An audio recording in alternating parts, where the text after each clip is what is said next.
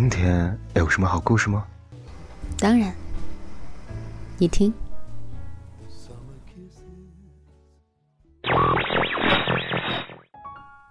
嘿，小耳朵们，欢迎来到桃子的小屋。今日份的故事是什么呢？人间有泪也有诗，再熬一熬好吗？作者：蜡笔小尖椒。做自己喜欢的事，写自己喜欢的字，爱自己喜欢的人。私人微信：木叔二幺零。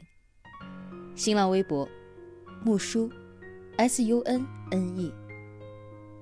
文章分为上下两个部分。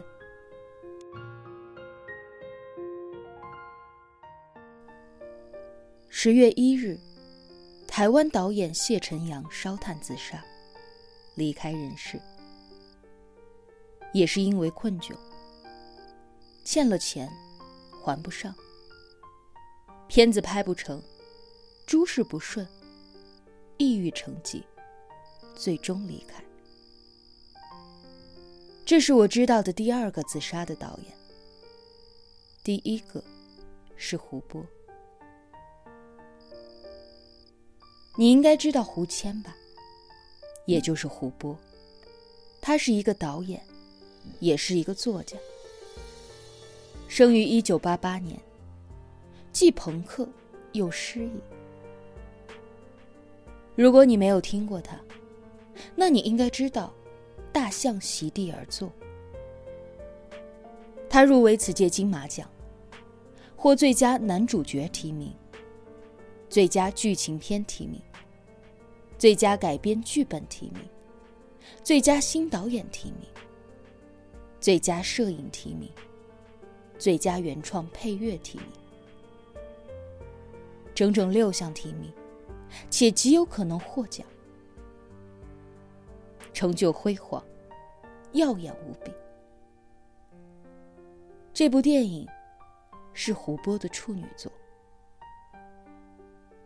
他第一次知道。就获得了这样的漂亮成就。说轻点他很牛叉；说夸张一点他就是那个被上帝选中的人。可是，去年十月，他自尽而亡。他在自己的房间外的楼道里系了一根绳子。白色的绳子系在十六层通往十七层的楼梯扶手上，一直向下垂到通往十五层的空间。他把自己挂在上面，走了，享年二十九岁。我看过胡波的小说，万一个发过很多，很忧郁，有灵气。就是有种强烈的感觉，他一直融入不了主流。这个世界不是我的世界，我来错地方。他活得不好，没钱，也没有什么盼头，丧到极致。写过两本书，稿费却不到两万块。导过一个电影短片，一个长片，可惜都太文艺，当然无名无钱。他穷到不行。在北京时，有一次遇见一个网络平台女主播，对方问他：“你是干哪一行的？”他说：“搞文学。”对方以为是网络文学，他说。不是。问一个月有没有十万？他说没有。有没有五万？也没有。有没有两万？他说看收成。最穷的时候，蚂蚁微贷都还不上，还不上就借不出。贫，必然困；困，必然愁。就像他在祖父中写的：“天黑的如此彻底，没有一颗星星，没有灯光，什么都没有。”后来女朋友也走了，几个月后他熬不住，曾写信去挽留，对方回复：“你恶心不恶心？”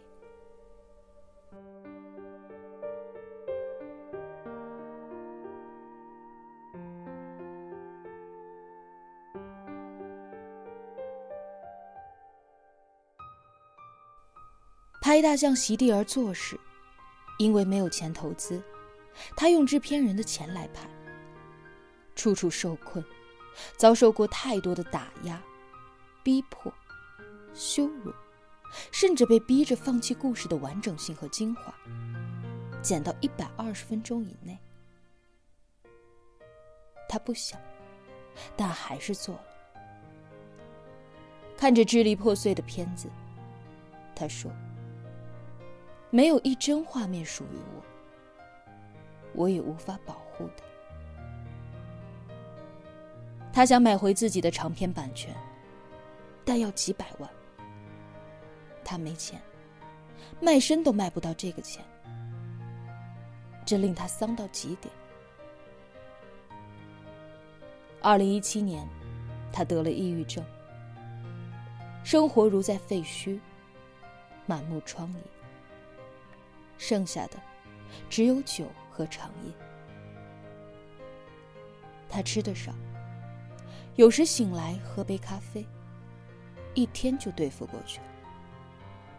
又睡，再醒来，煎个鸡蛋，一天又将就过去了。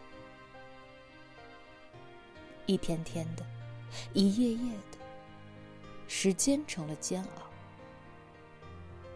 煎熬也成了活着本身。他开始大把大把的掉头发，一边流，一边掉，稀稀疏疏，像秋末残留。他开始喝酒。牧羊的水鬼曾写：“通往炼狱的路上有四万家酒馆，在每家店里，都应该喝上一杯。”胡波说：“对，他想用酒把日子混过去。酒是个好东西，能是胸中快累，能解心头之痛。酒也是个坏东西，令人越来越颓，黑夜也越来越长。”后来，他在淘宝买了一根绳子，开始半认真半开玩笑的对朋友说：“改天我给你表演一个上吊。”朋友自然紧张，可他又笑笑说：“放心，第二部电影还没有写完，怎么着也要拖到三十四五岁。那时候大家知道他有事儿，但不知道他会真出事儿。”但即使知道，有一些事儿，朋友们还是无能为力的。日子是自己的，个人的厄运终究得由个人来认领。胡波认领了自己的贫穷和孤寡，自己的失败和落魄，退居异域，独钓人世的寒江雪。后来，他大概觉得太难了，亦或者太可笑了，归去。你们且慢慢玩，我先走了。他离开时，留在世上的朋友悲痛不已。有人说，心脏被击碎了。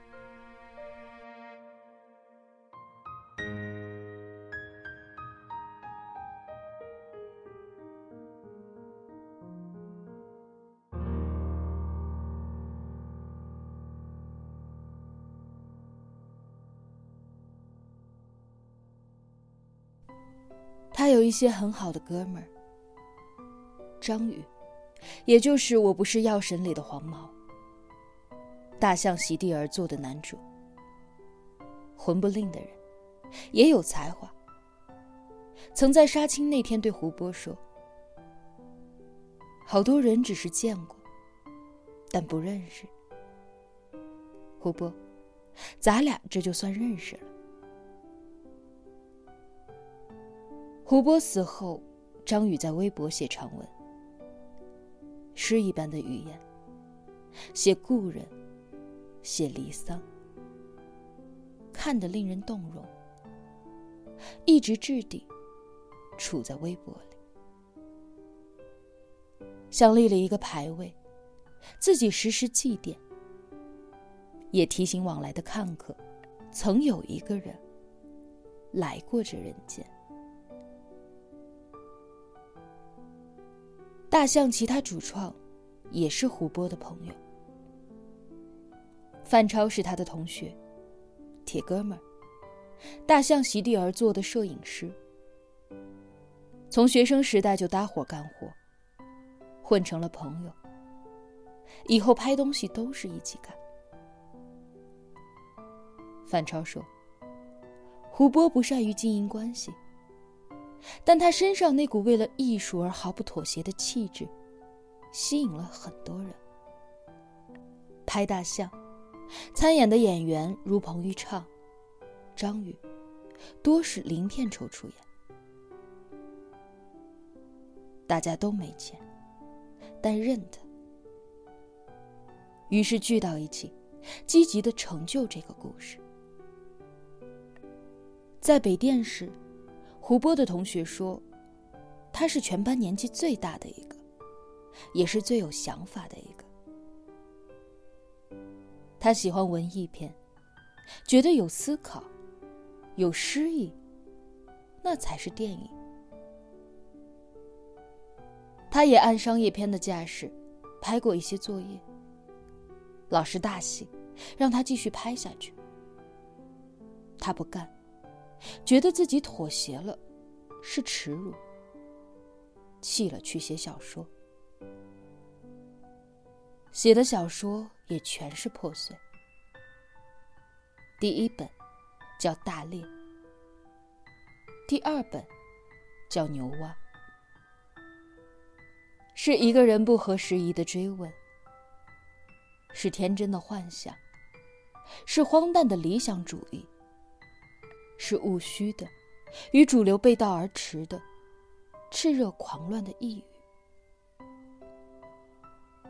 像一个精神病人的黑色梦游果。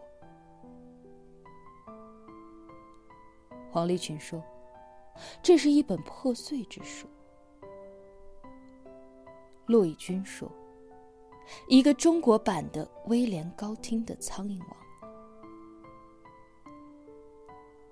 朋友们则说：“他在炸自己。”说的更恐怖一点，像是在写遗言，用一个并不优雅的姿势向世界告别。